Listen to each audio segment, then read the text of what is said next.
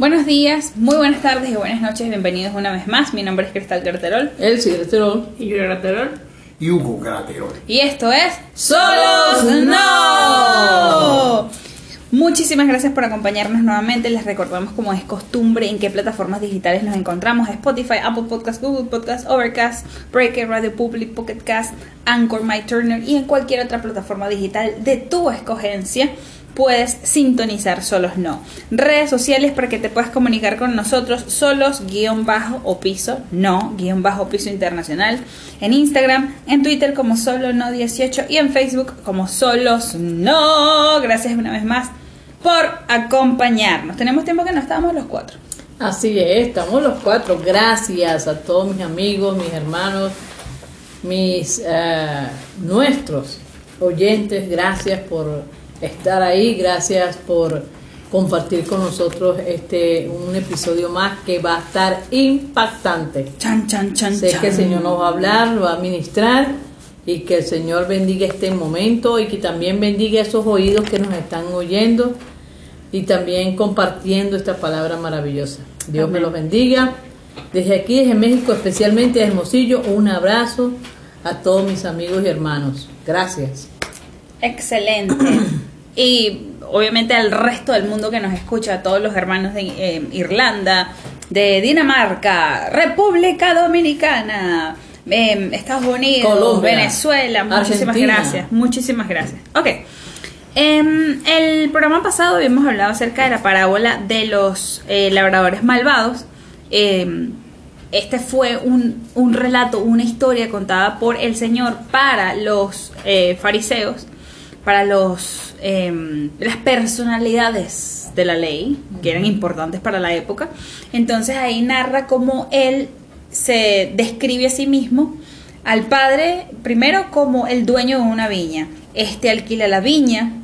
Eh, al venir la cosecha, manda a siervos a que vayan al, al- a- y se presenten frente a los, a los inquilinos para que el trozo, el tercio, no sé, la- el fragmento, la cantidad de cosecha que se le debía de vengar a él como dueño del- de la viña, pues no pasó, no se le entregaron, más bien hubo muerte, asesinato, hubo maltrato por parte de los inquilinos para con los siervos de este hombre dueño de la, de la viña.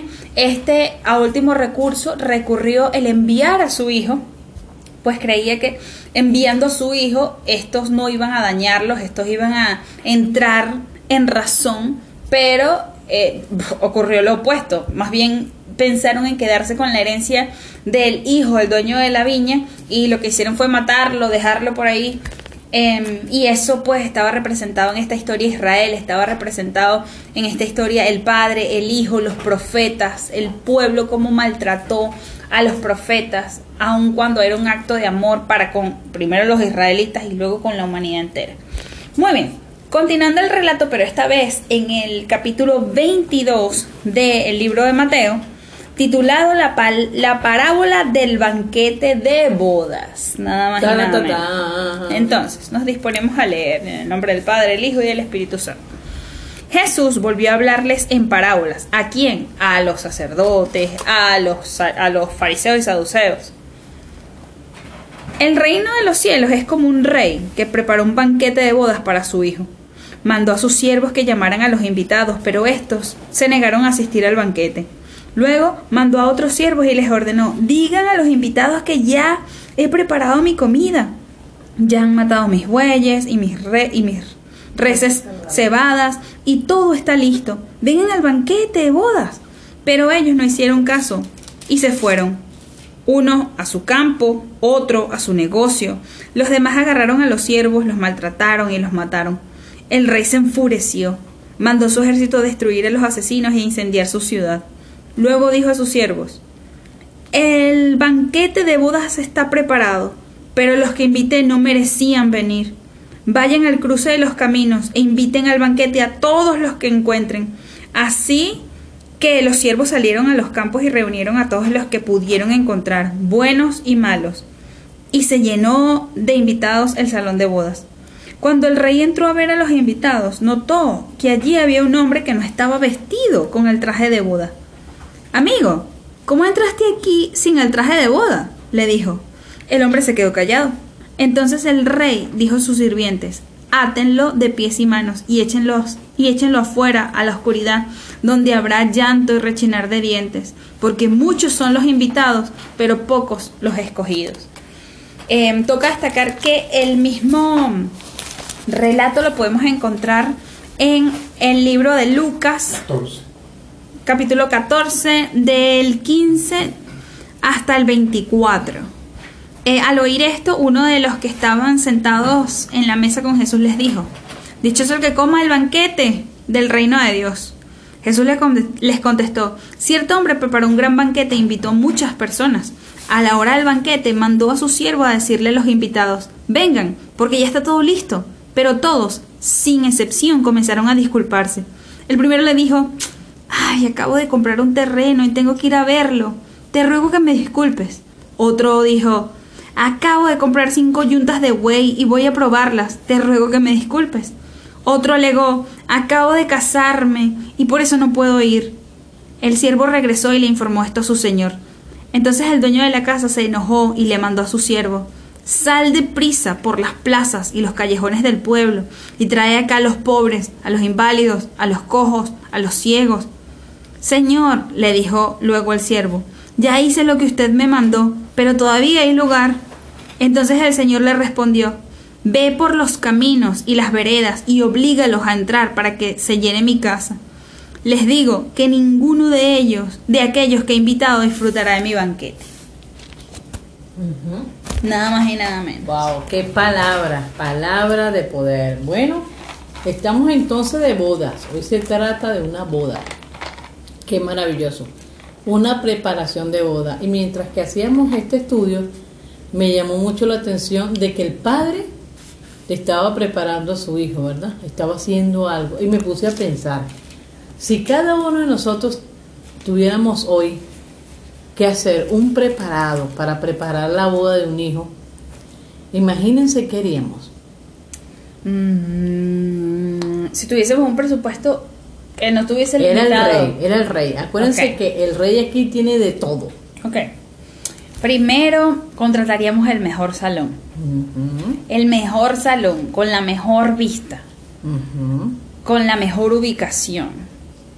Segundo, mm, contrataríamos el mejor servicio de bodas, de sillas, de, de comida, lo que sea. Todo sin, sin miedo a, a cuán caro es. Ujú. Hacer lo necesario para hacer que los invitados se sientan cómodos. Eso. Y yo creo que este una cosa que me llamó la atención es que yo creo que el rey vestía a sus invitados. Extraordinario. También, ¿verdad? Porque había de Correcto. todo. O sea, el rey podía darle al invitado que se vistiera acorde a la boda. Correctísimo. Entonces el rey tenía que saber cuántas personas más o menos vendría. Y fíjense que era tan rico el rey que no le importaba cuánta gente, cuánta gente fuese, ve, vayan y no importa. Entonces el hombre, el papá prepara una boda para su hijo, una boda espléndida. Correcto. Algo que gastó en todo, en, en- en todo un privilegio, algo monstruosamente maravilloso. Pero a pesar de todo el esfuerzo que el padre hizo para preparar esta boda, ¿qué creen que pasó? Nadie. Hizo la lista. Una cosa que tenemos que hacer y que no se nos puede olvidar después que busquemos todo eso es la lista de invitados. ¿Y quién, a quién vamos a invitar primero? A los A de la familia. casa. Exacto. Correcto. A los de la casa, a nuestros amigos más, más íntimos, a nuestros amigos más allegados, a los más privilegiados, a los que están al lado nuestro. Esos son nuestros primeros en la lista. Tal vez después este, podemos poner otros. Entonces vemos aquí que él puso o él colocó los primeros, los más allegados, los más íntimos. Pero parece que los más íntimos le rechazaron. Correcto. Y eso duele. Oh, o sea, yo creo, obviamente duele más que te rechace tu propia familia en una invitación, en una celebración tan, tan conmemorativa, tan importante, tan trascendental para la vida de un ser humano como lo es la boda. La boda es un acto de amor, la boda es un acto de fam- familiaridad, es un acto social. social, correcto. Acuérdense que, que la boda es familia, la boda es, Conmigo. es la base, la base de un, la base social. Es la base, es la base de la sociedad, la familia. ¿Y cómo viene una familia de una boda? De una pareja. Una boda es la base, pues, para la sociedad. Entonces, una pareja. Correcto. Así no se forma un hogar. No, y no solo eso, sino que cuando, vas a, cuando tú vas a una boda, estás presenciando también el cambio de estilo de vida de alguien. Ajá. Y no solo de la persona que es allegada a ti, sino también a la persona que está invitando a su vida, que es su esposo o esposa. Correcto. Entonces no solo es un acto de base de sociedad, o bueno, en, en nuestro, bueno, en el caso de- humano, pues. Y no solo es algo familiar, no es solo es una celebración, sino también es, es la, es la, es estar en presencia de un cambio que viene muy, muy grande para los dos. Correcto. Y además de eso, todos los que están en una boda son testigos de un compromiso, son testigos de algo que es para siempre. Entonces, es. a veces me imagino que cuando uno va a una boda, uno cuando dicen sí, acepto, ok, como que somos testigos Sí, de somos que como responsables, ¿verdad? de, esa llevar pareja. correcto. Y sabes qué después pasa después, sabes qué pasa después de las bodas, los comentarios. Sí. Esto pasó y vino fulana y vino mengana. La novia estaba preciosa. Correcto, la el- comida El, hombre exquisita. nervioso, qué sé yo, ¿verdad? Siempre esas cosas maravillosas. Y peleamos por el centro de mesa. Ajá. Ok. Ok. es verdad. Entonces aquí vemos, ¿verdad? Que Jesús está usando esta parábola, esta historia del reino que se parece mucho al reino de los cielos. Correcto. Este rey que le hizo a su hijo esta boda. Y es muy raro porque generalmente en nuestra cultura latina quien hace la boda es la pareja. Quien hace el, el- el arreglo y los invitados y la comida y todo lo, todo ese esa serie de detalles es la pareja, pero aquí al parecer es el, el, el Parece rey. que los judíos hacen eso. Correcto. Y algo que me El llama la atención es, por ejemplo, en el, en el versículo 4, cuando dice, y luego mandó a otros siervos y les ordenó, digan a los invitados que ya he preparado mi comida. Ya han matado mis bueyes y mis redes cebadas y todo está listo. O sea, es urgente. Es, Así es. Es, es apremiante. Así es, ajá. No quiero que se, que se pierda esa comida, ya está todo listo. O sea, lo que ustedes tienen que hacer es venir. Eso, disfrutar. Disfruta, hasta la Disfruta ropa te la estoy comprando. Te estoy dando de todo. Claro. O sea, eh, o sea, si alguien, si alguien eh, los invita a una boda en Dubai, todo pago con el viaje y todo, y para rematar no tienes que comprar tu vestido ni nada. Todo pago. Ni- si- sino que nada más llegas a la boda y ya hay sastres, ya está, no sé. eh, Por favor, si van a hacer una boda así, me invitan. Gracias. Los, pe- lo- lo- los que tienen estética te van a peinar gratis, Los te van a pintar las uñas, Exacto. te van a hacer Ay, todo se bello. van a transformar. O sea, entonces aquí vemos por qué Jesús habla de esta manera. Porque ¿en qué se parece el reino de los cielos a este rey que prepara la boda para sus hijos? ¿Qué tiene que ver esto con lo que Jesús está diciéndonos? Bueno, está hablando de su pueblo. Está hablando quién es el pueblo más allegado, el más, eh, eh, el más íntimo de Jesús. Israel. Los Israel. judíos. Israel. A la invitación de las bodas doradas, de las bodas de oro. Los primeros invitados fueron ellos. Claro, la familia, la- la familia. Los allegados, Lo íntimos. íntimo. Exacto. Correcto. Entonces, pero parece que los íntimos estaban muy ocupados. Ocupados en excusas, porque es una excusa. Cada quien empezó a excusarse. Ajá, los íntimos estaban muy ocupados. Este, unos habló de comprar unas tierras, estaban muy preocupados por comprar sus tierras, por algo personal. Otro dijo que se había casado, por cierto, que no te- que estaba en luna de miel, que no podía tener tiempo para otra boda. Y el otro habló de qué fue, que había comprado qué? Sí, uno compró bueyes, Bueyes. otro, com- otro recién se casó, pero si a ver vamos, como dice mi papá, era una excusa porque les restan importancia. Claro. Los mismos íntimos, mira, es más importante el terreno que compré que formar parte de este recuerdo tan especial para tu familia, para tu hijo. Es más importante mi interés. Entonces están re- rechazando al Padre y, Y al Hijo. Ese es la- el meollo del asunto. Recuerden, el Señor está usando la figura de su íntimo, de su círculo íntimo, de su pueblo. Y qué extraordinario que el desprecio que, que Él expresa allí, porque está hablándole a los fariseos, a, la- a los judíos. Y en la figura de uno que no estaba vestido de acuerdo a la abundancia que había allí, es decir, el desprecio. También las excusas, de las excusas pasa a el desprecio. Oye, si tú vas a una boda, obviamente te vas a vestir de frac, de levita, de, de como decimos nosotros, de paltó, de flus De liqui liqui. O de liquiliqui para honrar a la pareja, para, para darle su debido respeto Mm, al evento.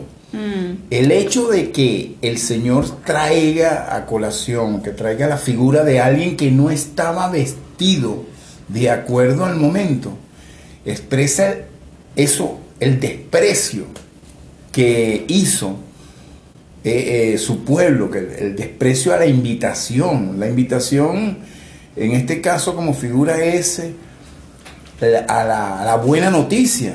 Tenemos una buena noticia, Dios nos ha dado una buena noticia.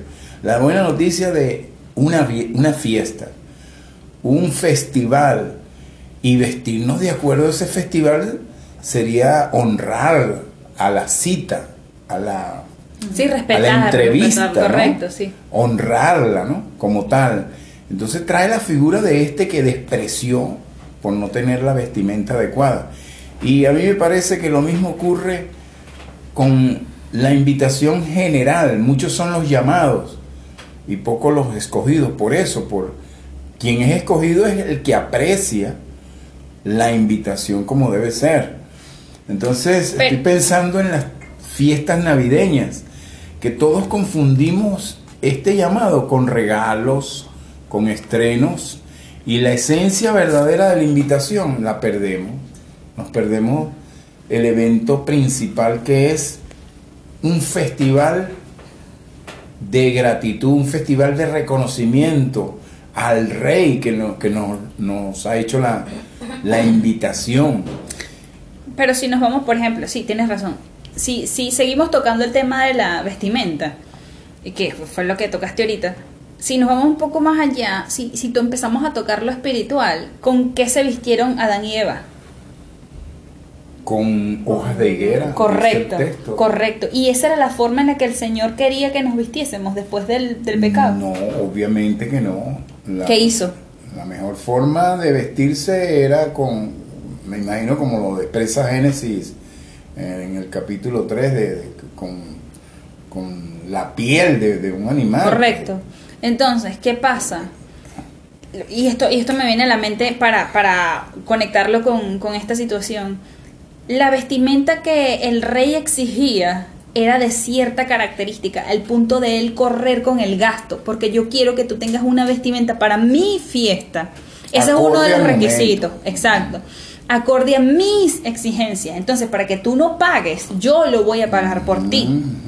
Entonces, cuando encuentra este hombre en su fiesta que no está que no está vestido de la misma forma o no está vestido de acuerdo a las exigencias del rey, en este punto lo que quiere decir es no valió la pena el que tú matases. Yo me he visto como yo quiera, es decir, yo me salvo como yo quiera.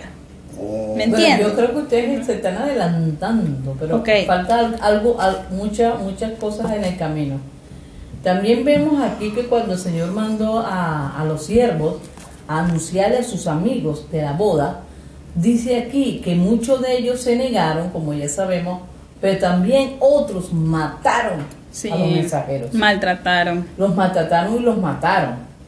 Entonces el rey se enfureció, no solamente por el rechazo, sino por la muerte, por el asesinato que hizo en sus amigos, sus íntimos, a los, a los, a los siervos.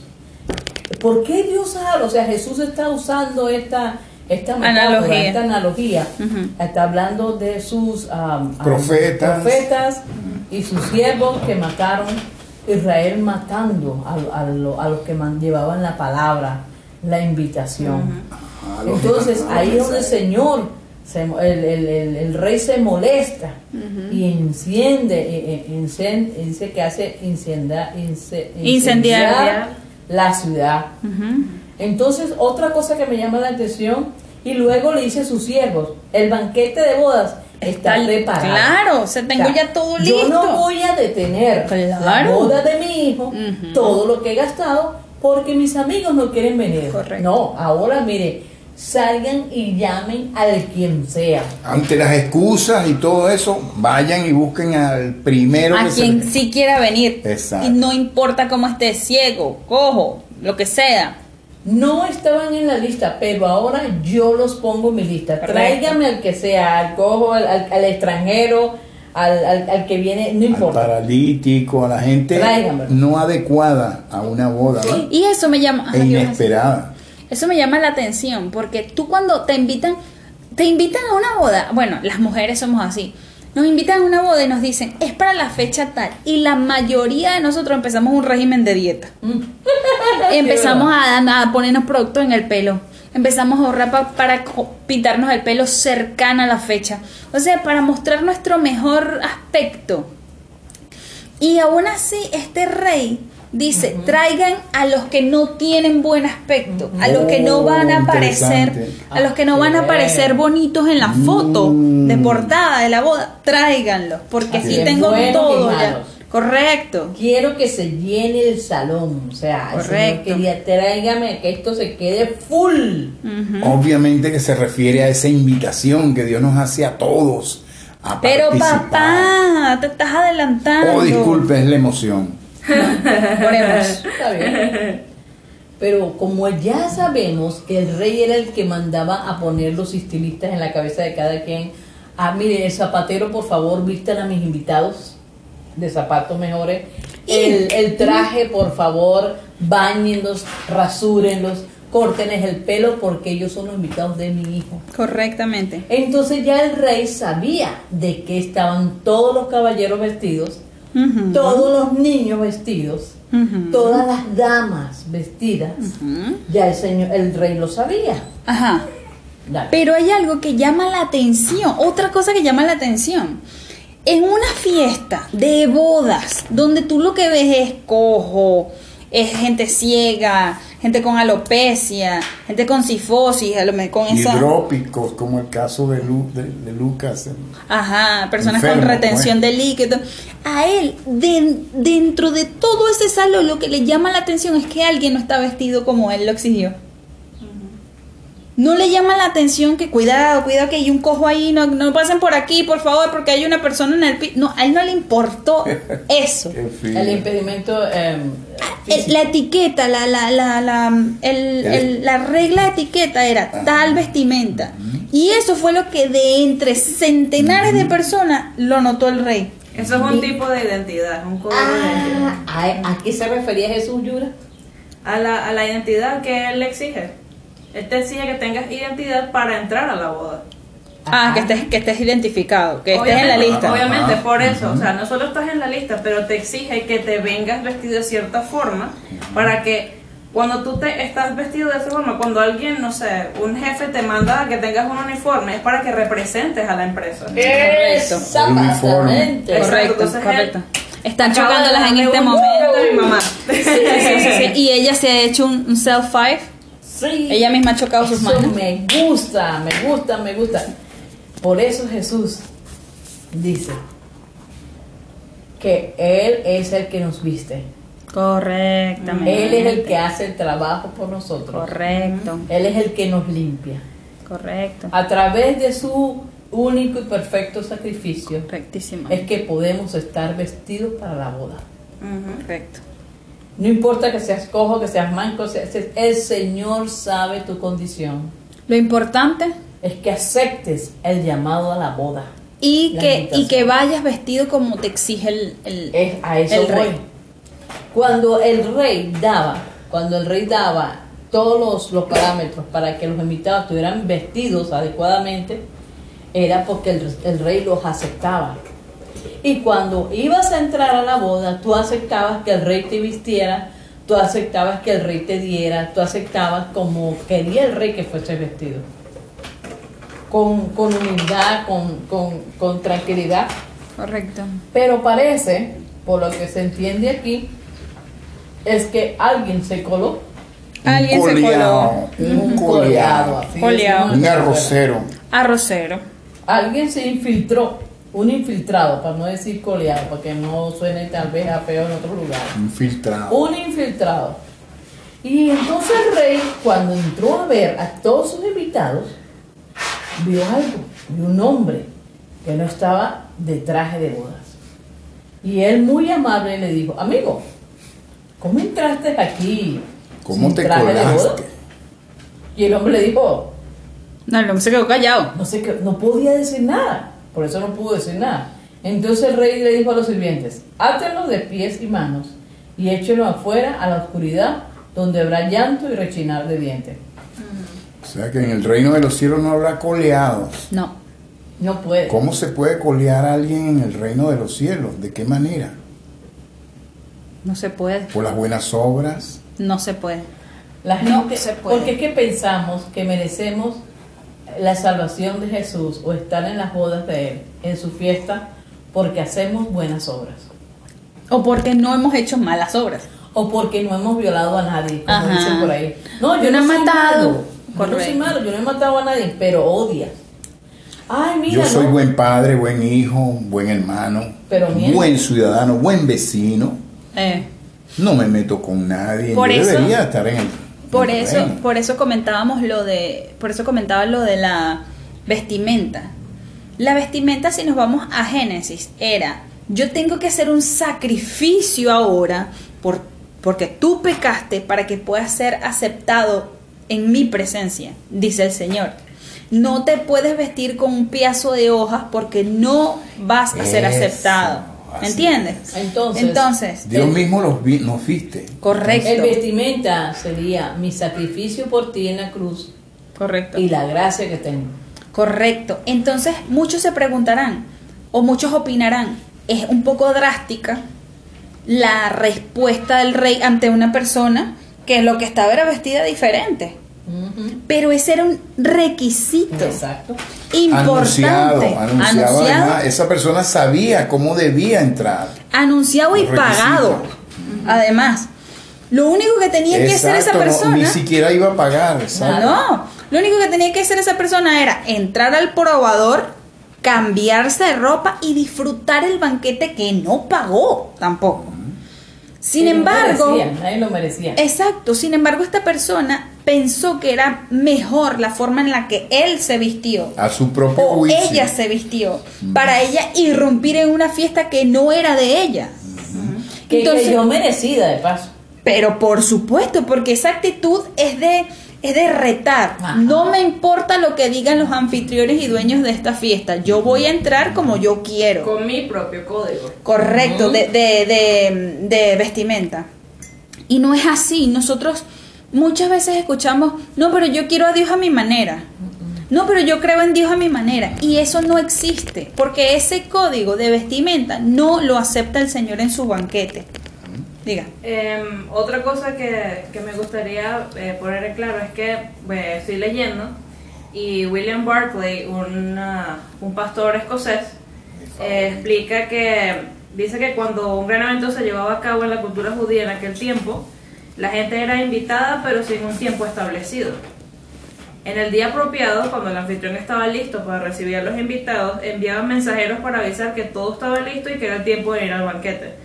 O sea que, a diferencia de nuestra cultura ahora, se da una fecha para que estés preparado. Correcto. Pero en este caso también el Señor está poniendo esta, esta parábola también para eh, darnos a entender de que la boda está allí, Amén.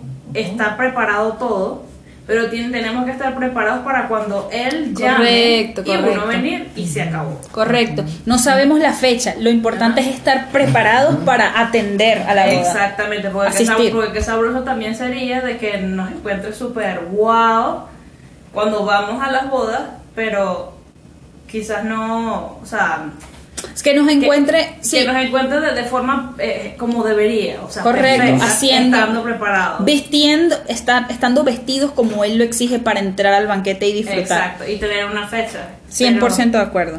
Pero, pero qué, qué fino que dejar, o sea, de poner, poner esa parte como para decir, oye, el Señor, el Señor nos llama, nos da todas las herramientas para que vaya, para que podamos ir a, la- a sus bodas, a las bodas que son del- del Cordero. Y no rechazarle. Y, toca destacar que este hombre, al, al presentarse de esa forma como él quería, eh, le estaba diciendo al Señor que, si nos vamos al plano espiritual, no fue necesario que tú murieses para yo vestirme, para limpiar de, de- para limpiarme, mi- para que tú me limpies de mis pecados. No fue necesario.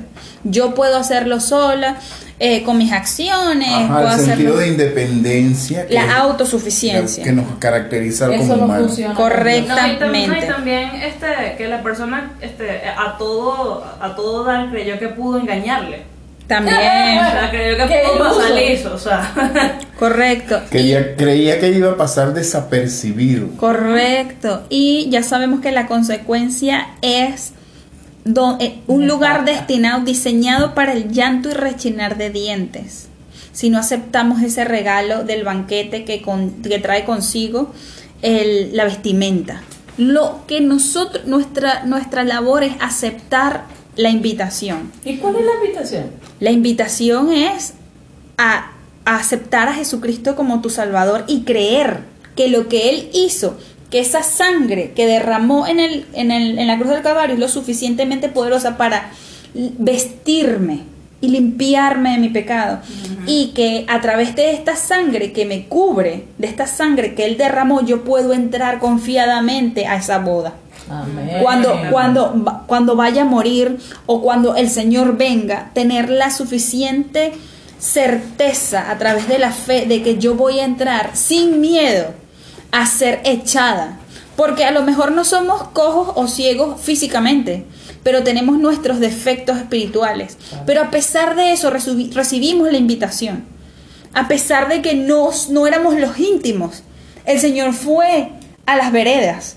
El Señor fue hasta lo último de la tierra por nosotros. Hasta ya llegó la invitación por nosotros.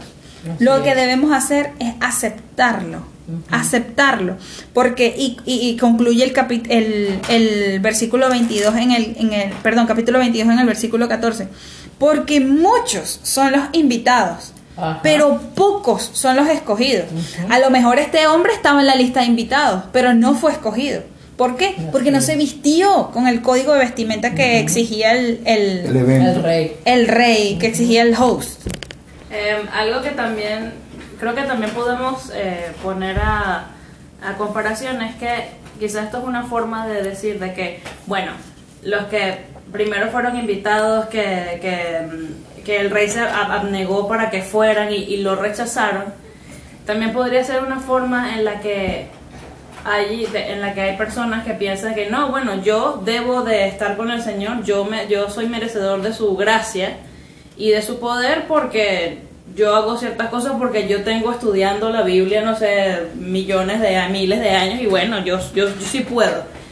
Y piensan que pueden y piensan que, que son merecedores de eso, pero quizás la fe no está allí, quizás no, no, no han entendido el mensaje o no han entendido ese regalo.